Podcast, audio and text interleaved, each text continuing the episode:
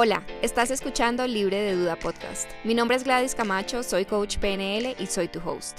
Este es un espacio para hablar sobre crecimiento personal, autoconocimiento, emociones y muchísimo más. Si estás listo para salir de la inacción y explotar tu potencial, llegaste al lugar correcto. Bienvenido.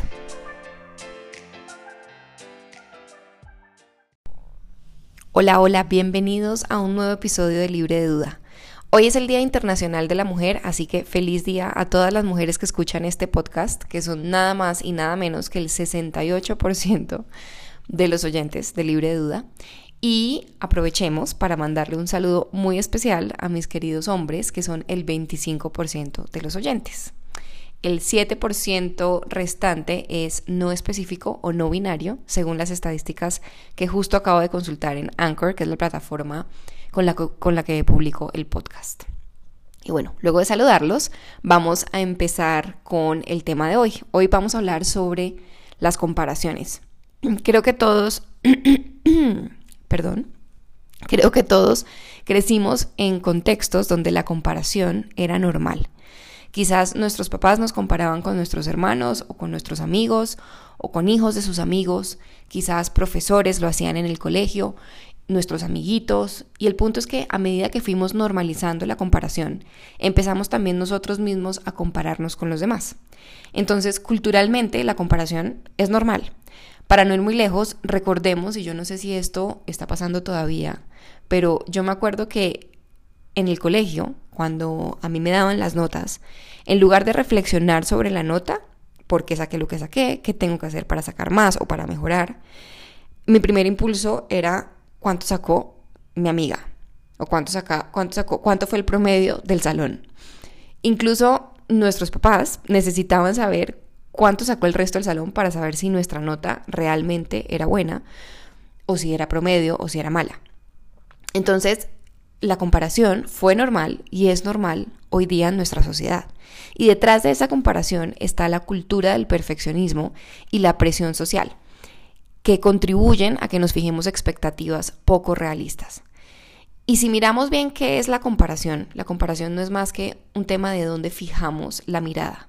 Tenemos la opción de mirar hacia adentro o de mirar hacia afuera, y cuando nos comparamos estamos mirando hacia afuera. Ahora, mirar hacia afuera puede ser muy útil, puede ser incluso estratégico. Si lo vemos de forma pragmática, mirar hacia afuera trae muchas ventajas. Imaginémonos un mundo en donde no tenemos referentes, en donde no puedo aprender de los otros eh, o donde no puedo inspirarme en otros, pues sería un mundo, una realidad muy limitada. El problema de la comparación es cuando deja de ser sana, cuando nos roba energía, cuando entramos en una espiral que solo nos consume y nos consume y del que no podemos salir, cuando empieza a lastimar nuestra autoconfianza, cuando nos desconecta de nuestra capacidad creativa, cuando nos volvemos adictos y dependientes de estar mirando hacia afuera todo el tiempo, en lugar de mirar hacia adentro. O simplemente cuando no somos capaces de mirar hacia afuera, picar, por ponerlo de alguna manera, lo que nos es útil y luego volver a reenfocar hacia adentro. Con esto lo que quiero decir es que hay una línea muy delgada entre aprender de otros, inspirarnos en otros, ver lo que es posible gracias a otros y entrar en la comparación insana, dañina, odiosa, etc. Les hablé de esto brevemente en el episodio de mis lecciones de 2022 porque me encontré el año pasado con una versión de mí que estaba en constante comparación. En mi caso fue más que nada en mi empresa de coaching. Empecé a mirar cómo otros coaches lo estaban haciendo y en lugar de inspirarme en ellos, me empecé a comparar y empecé a culparme. ¿Por qué no soy tan constante en redes sociales? ¿Por qué no se me ocurren estas ideas de contenido? ¿Por qué es tan difícil para mí tener un mensaje claro? Etcétera. Y el problema de esto, y es el primer punto que quiero tocar frente a este tema, es que cuando nos comparamos con otros cometemos dos errores. El primero es que nos comparamos con el resultado del otro. Entonces me comparo con una persona que ya alcanzó algo que yo estoy en proceso de conseguir, lo cual por supuesto hace que la comparación no sea justa. El segundo error es que ignoramos las circunstancias o las diferencias o la diferencia en circunstancias entre la otra persona y nosotros. Y esto es lo que me pasó a mí. Me estaba comparando con coaches que se dedican 100% al coaching, que no es mi caso. Las circunstancias no son iguales, luego la comparación no es justa. Y acá entra un agravante de la comparación, las redes sociales. Todo en las redes tiene un filtro. Por más vulnerable y abierto que pretendas ser, no vas a compartir todas tus miserias, caídas, tristezas, etc. Quizás compartes algunas, pero te reservas otras. Entonces, cuando alguien te usa como referente, se estrella, porque ve lo lindo de tu proceso y de tus resultados, pero no ve lo feo. Un poco esto es lo que pasa en los negocios. Vemos estas historias de éxito de personas que han logrado cosas increíbles en poco tiempo, entre comillas, cuando la realidad es que ha habido todo un proceso detrás. Errores, fracasos, decepciones, tristezas, etc. Y las redes sociales hoy día, siento yo, intensifican esto, pero en el mundo offline pasa exactamente lo mismo.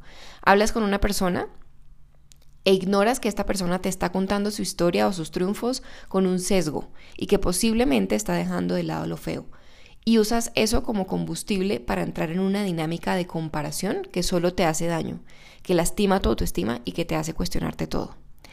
Ahora, devolvámonos un poquito a la raíz de la comparación. Sabemos que ya, em, sabemos ya que crecimos muy posiblemente en contextos en los que se normalizó la comparación y nos fuimos acostumbrando a mirar hacia afuera. Pero ¿por qué elijo mirar hacia afuera? Muy posiblemente porque no confío lo suficiente en mí, no confío en que sea capaz de descifrarlo, no confío que mi camino o mi proceso sea el mejor. Se convierte en un patrón repetitivo porque considero que no soy lo suficientemente auténtico, inteligente, capaz, etc. Y ahora veamos esto sin juicio. Es, esto es simplemente un mecanismo de defensa, como todo lo que hacemos, y esto lo he dicho muchas veces en, en este podcast.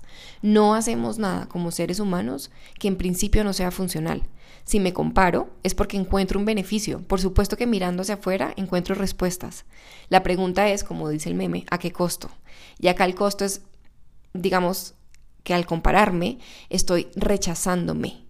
Estoy de alguna forma quizás sutil e imperceptible rechazando mi realidad, mis capacidades, mis logros, etc. Una de las comparaciones más heavy de mi vida fue siempre con relación a mi introversión. Esto lo, lo hablé con mucho detalle en el episodio sobre este tema. Yo crecí rechazando el hecho de que yo era introvertida, comparándome con los extrovertidos que eran habladores, carismáticos, bullosos, eh, que se integraban fácilmente en grupos, que eran alegres, que eran, entre comillas, normales. Yo fijé un benchmark o un referente de lo esperado, de lo correcto, y me dije a mí misma, porque pitos, yo no soy así. Tengo que ser así. Y perdí muchísima energía en ese proceso, porque si eres muy introvertido como yo, no puedes pretender ser quien no eres. Puedes moldear tu personalidad, por supuesto, mentalidad de crecimiento, puedes retarte a salir de tu zona de confort, por supuesto, pero en rechazar quién eres estás perdiendo muchísima energía y estás lastimando tu autoconfianza, estás rechazando todo el tiempo quién eres. Así que quiero pedirte que reflexiones frente a tus comparaciones más heavy, por así decirlo, a lo largo de tu vida. ¿Qué ha sido una cosa, una característica, una cualidad, un logro que has visto en otros y frente al cual te has estado comparando constantemente? ¿Qué es eso? ¿Para ti qué es? ¿Y dónde, en consecuencia, has estado rechazándote al, compararte? En mis 20 me acuerdo que mi comparación era con los logros profesionales de otros, mis 20 fue heavy con el tema profesional. Miraba hacia afuera todo el tiempo. Este ya es gerente, este ya tiene equipo a cargo, este ya gana un salario gigante, este trabaja en no sé dónde y yo por qué no. Yo por qué voy tan lento. Yo por qué no me ubico. A mí no me gusta nada. Esa fue mi lucha en mis 20. Me aburría en todos mis trabajos, nada me gustaba. Y quiero que analicemos esto detalladamente. ¿Quién le dijo a esa GLA de 25 años que para esa edad ya tenía que estar ganando X plata, trabajando en este tipo de empresas, eh, tener cargos de gerencia, etcétera? Esa expectativa es una expectativa que esa GLA construyó con base en lo que ella eligió como el deber ser o el referente, con base en unas expectativas sociales. Y hoy que miro hacia atrás pienso, pucha, gracias por mis 20, viví lo que tenía que vivir, soy quien soy hoy a mis 38, gracias a mis 20, a lo bueno, a no tan bueno, a todos los aprendizajes que tuve en esa década de mi vida. Pero en ese momento, mi capacidad de disociarme de la situación, de aceptarme, de abrazar mi proceso, de abrazar mis límites y mis circunstancias, no me dejaba ver eso que hoy sí puedo ver. Ahora, pensemos también en a quién escojo ver cuando me comparo y cuando miro hacia afuera. Cuando miro hacia afuera fijo mi mirada en alguien específico, y acá vale la pena preguntarse, ¿por qué? porque estoy viendo específicamente a esa persona, qué es lo que siento que esta persona tiene y yo no tengo, qué es lo que me detona esta persona el estar comparándome. Quizás ahí encontremos algo interesante también. El otro día escuché en un podcast de, de negocios la siguiente frase. Losers focus on winners, winners focus on winning. Los perdedores se enfocan en los ganadores y los ganadores se enfocan en ganar. Esta es una frase en un contexto de negocios, de competencia en los negocios. Si me la traigo al contexto de las comparaciones interpersonales, así de forma literal, va a sonar horrible, yo sé. Porque en el tema de las relaciones no tienen que haber ganadores o perdedores, todos podemos ganar y si yo gano, eso no evita que tú ganes. Y es más, en los negocios tampoco. Puede ser que te quite participación de mercado como negocio, pero seguro que puedo siempre volver a atacar o tú puedes volver a atacar. Y puedo subsistir en, en el contexto de los negocios sin ser el líder del mercado.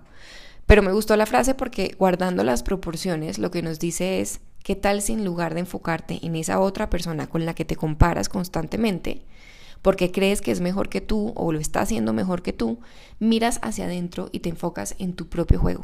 O incluso, ¿qué tal si usas esa a esa persona que te inspira, que admiras, no con la que te comparas, saquemos la palabra comparación por un segundo de la ecuación? ¿Qué tal si la usas como un catalizador para tus esfuerzos, para que puedas retarte a ti mismo bajo tus propios estándares, para que empieces a competir contigo mismo y no con el otro? Ahora, no solo nos comparamos con otros, también nos comparamos con nosotros mismos, con versiones nuestras del pasado o con versiones idealizadas. Y acá nos pasa lo mismo. Si me comparo con una versión mía del pasado, que digamos que fue más determinada o más enérgica frente a un objetivo, y no contemplo, porque estoy sesgada, que esa versión del pasado tenía unas circunstancias diferentes, termino culpándome de forma injusta. Por ejemplo, mamás que una vez son mamás se culpan porque ya no son como esa versión que no tenía hijos, que se dedicaba más tiempo. Entonces, ¿Cómo gestionamos la comparación? Les voy a compartir algunas herramientas que pueden ser útiles para minimizar las comparaciones. No estoy diciendo que las vamos a erradicar porque muy seguramente tenemos ya una tendencia y un impulso natural a compararnos, a mirar hacia afuera cuando no estamos muy seguros de algo, de si estamos haciendo algo bien o no, de mirar hacia afuera y ver cómo lo está haciendo el otro. Y, y de nuevo, mirar hacia afuera puede ser bueno si lo haces de una forma estratégica, si miras hacia afuera para aprender de otros, para picar, como les decía hace un momento, y encontrar esos elementos que pueden ser útiles y volver nuevamente a reenfocar hacia adentro. Entonces, puede ser que en principio sigamos o el impulso natural sea a compararnos, pero con estas herramientas podemos gestionar mejor esa comparación, tratar de ser más estratégicos y minimizarlas de forma que no nos roben tanta energía.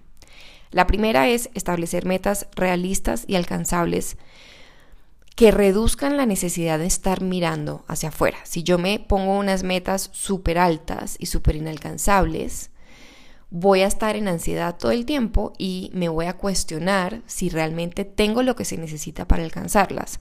Y ahí es inevitable mirar hacia afuera.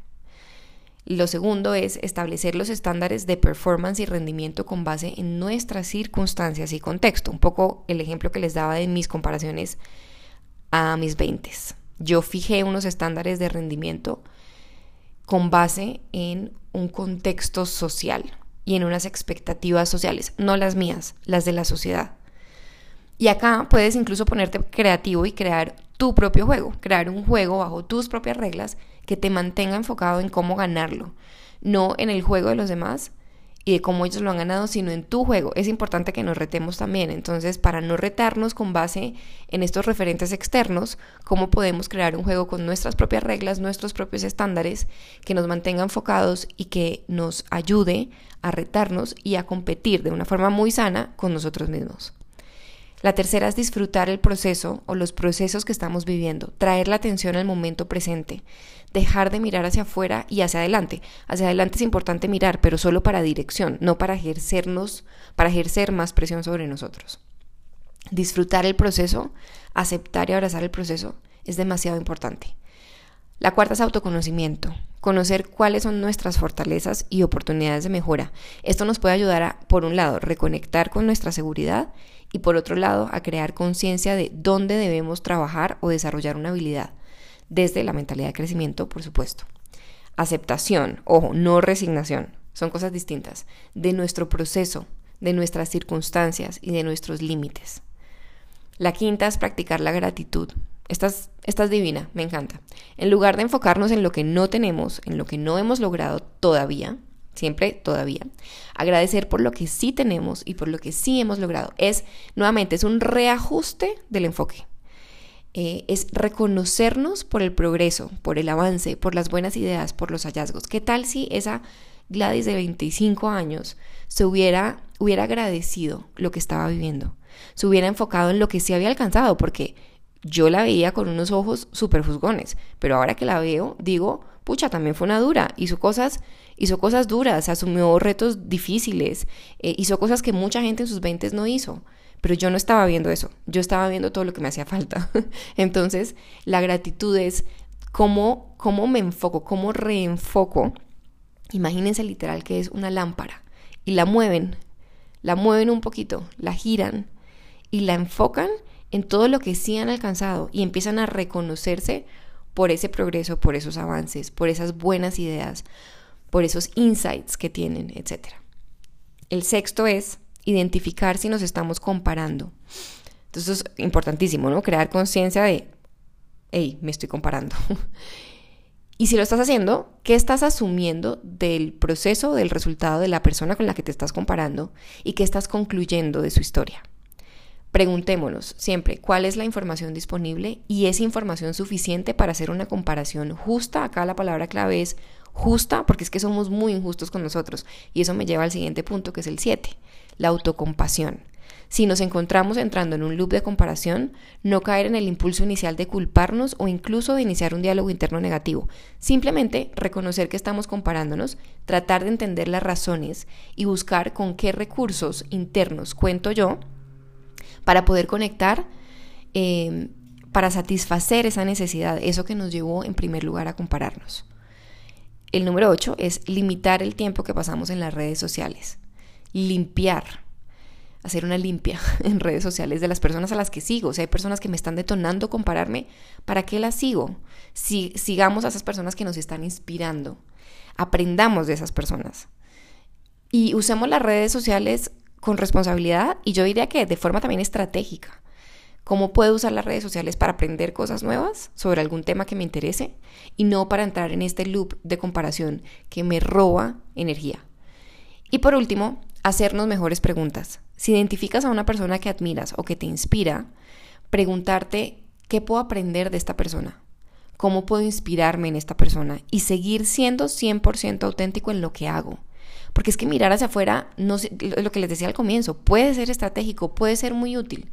El problema es cuando caigo en la comparación insana. Pero ¿cómo puedo mirar hacia afuera y aprender de alguien?